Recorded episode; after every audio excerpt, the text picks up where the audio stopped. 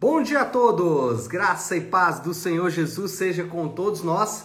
Uma ótima quinta-feira para todos. Hoje é dia 16 de março de 2023. Seja muito, muito bem-vindo ao nosso devocional de hoje. E nesta quinta-feira, vamos dar sequência aí à nossa maratona de leitura bíblica e nós vamos então falar de Jeremias 25, 26 e 27. Na verdade, muita coisa boa nesses textos aqui que a gente poderia abordar, só que eu vou falar do que está aqui no capítulo 26. Se você realmente leu aí, vai se lembrar. Se não leu ainda, na hora que estiver lendo, perceba que nós temos aqui no capítulo 26 algo muito interessante e eu gostaria de conversar sobre isso nessa manhã. Já deixa eu ler aqui o texto que vai dar base aí para nossa conversa e depois disso a gente vai fazer algumas ponderações. O texto é o versículos 7 a 9, 7, 8 e 9 do capítulo 26 de Jeremias. Então,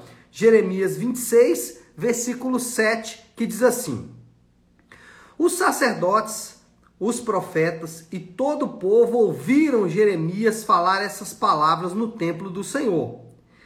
E assim que Jeremias acabou de dizer ao povo tudo o que o Senhor lhe tinha ordenado, os sacerdotes, os profetas e todo o povo prenderam e disseram: Você certamente morrerá. Por que você profetiza em nome do Senhor e afirma que esse templo será como Siló e que essa cidade ficará arrasada e abandonada? E todo o povo se ajuntou em volta de Jeremias no templo do Senhor. Bom, Jeremias segue ali o seu embate com o povo de Deus que continua rebelde e obstinado em seu pecado. Aqui nós temos a sequência dessa quase que guerra entre Jeremias e as pessoas que ele direcionava a sua mensagem.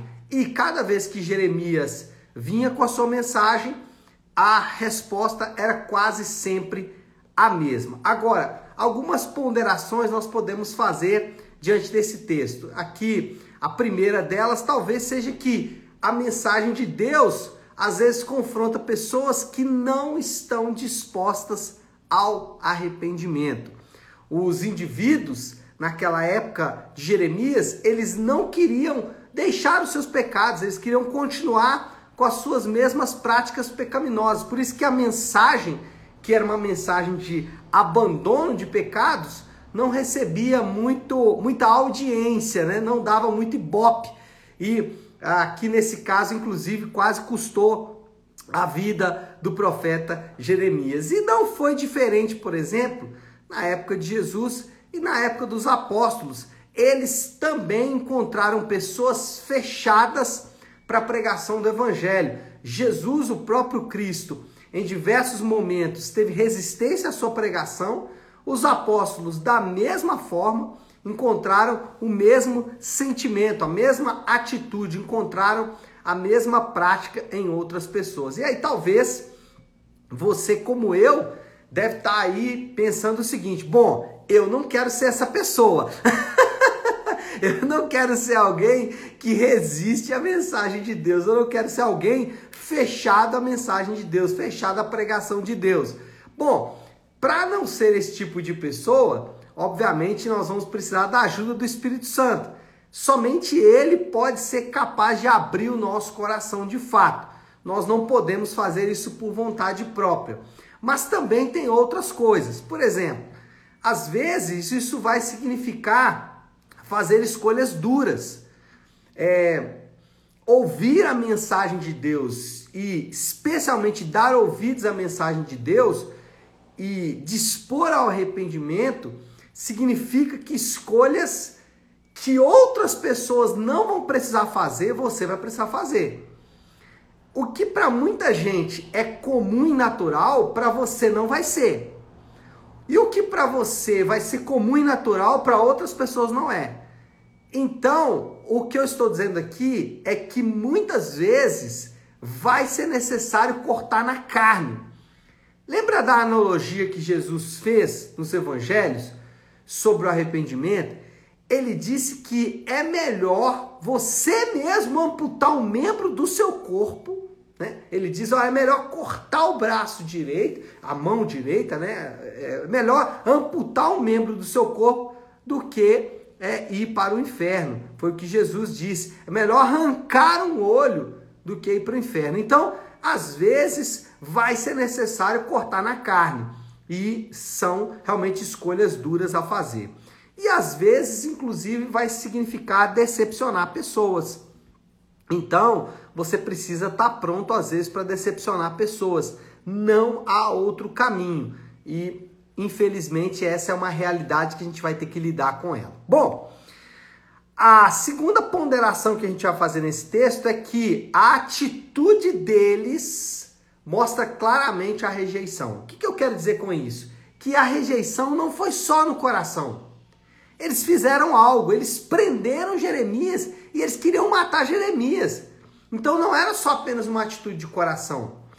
É, fé e descrença, fé e não fé, são é, é, elementos afetivos, são elementos interiores, mas com repercussões exteriores, repercussões naturais. É, nós, ou os crentes, em toda a Bíblia, eles são chamados a agir. Nós somos, em toda a Bíblia, desafiados por Deus a agir de acordo com a fé que recebemos. Note, nós não somos chamados a agir para obter a fé, mas nós somos chamados a agir por causa da fé que já alcançamos no Senhor. É, e nesse caso, não agir também significa agir.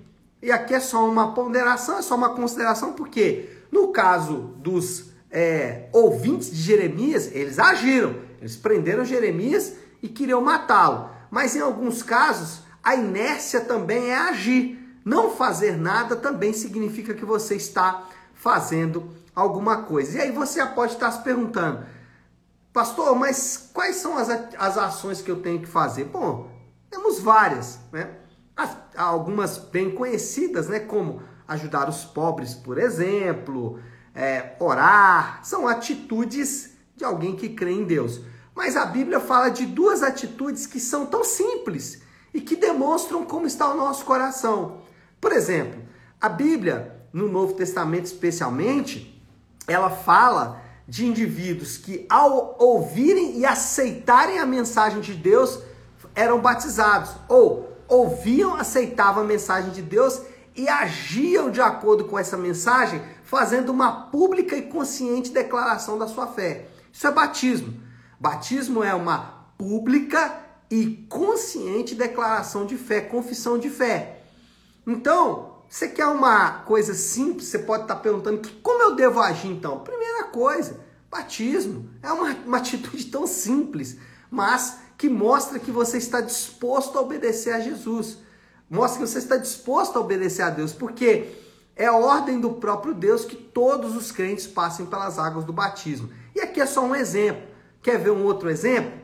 A Bíblia, ela ensina que os crentes devem participar da igreja local. Eles devem se envolver com a igreja local, não só ir, mas se envolver.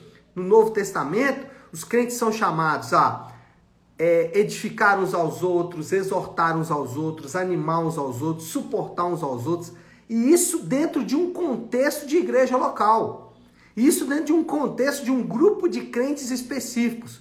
Por isso que o Novo Testamento é escrito, ou as suas cartas especialmente, são escritas à igreja em Roma, à igreja em Corinto, à igreja em Éfeso. Enfim, ela é direcionada a crentes específicos. Então, a pessoas que faziam parte de uma igreja local. Então, são duas atitudes simples: batismo e participação na igreja local. E muita gente não quer, né? Muita gente foge dessas atitudes que são simples. E a última ponderação que eu quero fazer, a última consideração que eu quero fazer em relação a esse texto é que Jeremias corria sério risco de vida, corria risco de vida iminente diante daqueles homens. Eles já o cercaram ali e olha, vamos matar esse profeta. Bom, ele viu, né, como diz o outro, ele viu a avó pela greta, né? Ele viu ali a vida por um tris.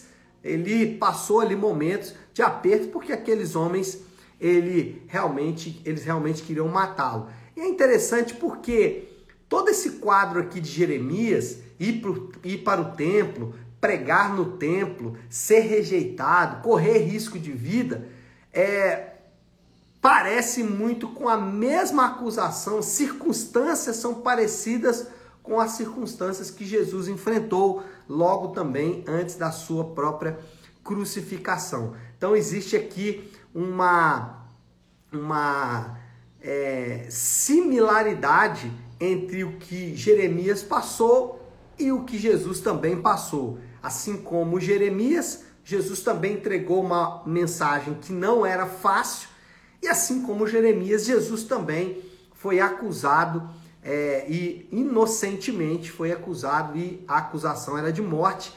A diferença é que Jeremias acabou não morrendo, né? E Jesus sim passou pela morte. E aí nós aprendemos que a fé cristã é a história da morte do inocente pelos pecados daqueles que o mataram. Quem matou Jesus foram as próprias pessoas que ele morreu para salvar. E isso é absolutamente maravilhoso. Essa é a essência da fé cristã. Esse é o fio condutor de toda a Bíblia. Esse, esse, esse fio de sangue, né? Essa linha de sangue, o inocente morrendo por pecadores, ela percorre toda a história da redenção e encontra em Jesus o cumprimento dessa promessa. E essa, de fato, deve ser a mensagem que amolece o nosso coração. Eu disse antes de é, chegar nesse ponto que nós somos chamados a agir, nós somos chamados a deixar os nossos pecados e tudo isso deve ser feito por um motivo muito simples não para alcançar o favor de Deus, mas porque já alcançamos o favor de Deus. Isso, essa mensagem, o fato de que o inocente morre pelos pecados daqueles que o mataram, deve ser simplesmente motivo de amolecer o nosso coração.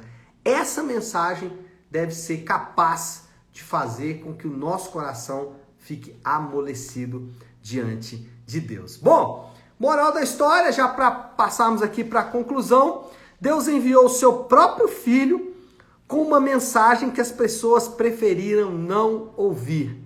A mensagem do evangelho confronta ouvidos sensíveis. Essa é a moral da história. Bom, desafio do Léo para esta quinta-feira. O que fazer com esta mensagem? O que fazer com tudo que o Senhor nos ensina nesse texto? É, eu quero desafiar você a responder uma pergunta que eu também tenho que responder, óbvio, né? Qual a sua atitude em relação à mensagem de Deus? A sua atitude em relação à mensagem de Deus é de resistência ou é de aceitação sem ação? E aí não significa absolutamente nada. Aceitar e não agir não significa nada qual deve ser a nossa atitude? Eu aceito a mensagem de Deus e aí não estou é, restringindo aqui aceitar a mensagem de Deus para conversão. Talvez você está sendo desafiado a deixar um pecado.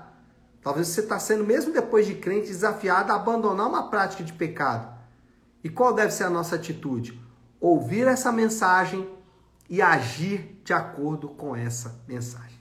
Tá certo, meu povo? Bom, vamos orar, vamos colocar tudo isso aí diante de Deus. Se você puder, então, pare um instante o que está fazendo e vamos juntos buscar a Deus em oração. Querido Deus, Pai de amor e graça, Senhor, nós adoramos o teu nome, porque o Senhor é aquele que entregou o teu filho para morrer em nosso lugar. O inocente que pagou pelo crime de indivíduos justamente condenados.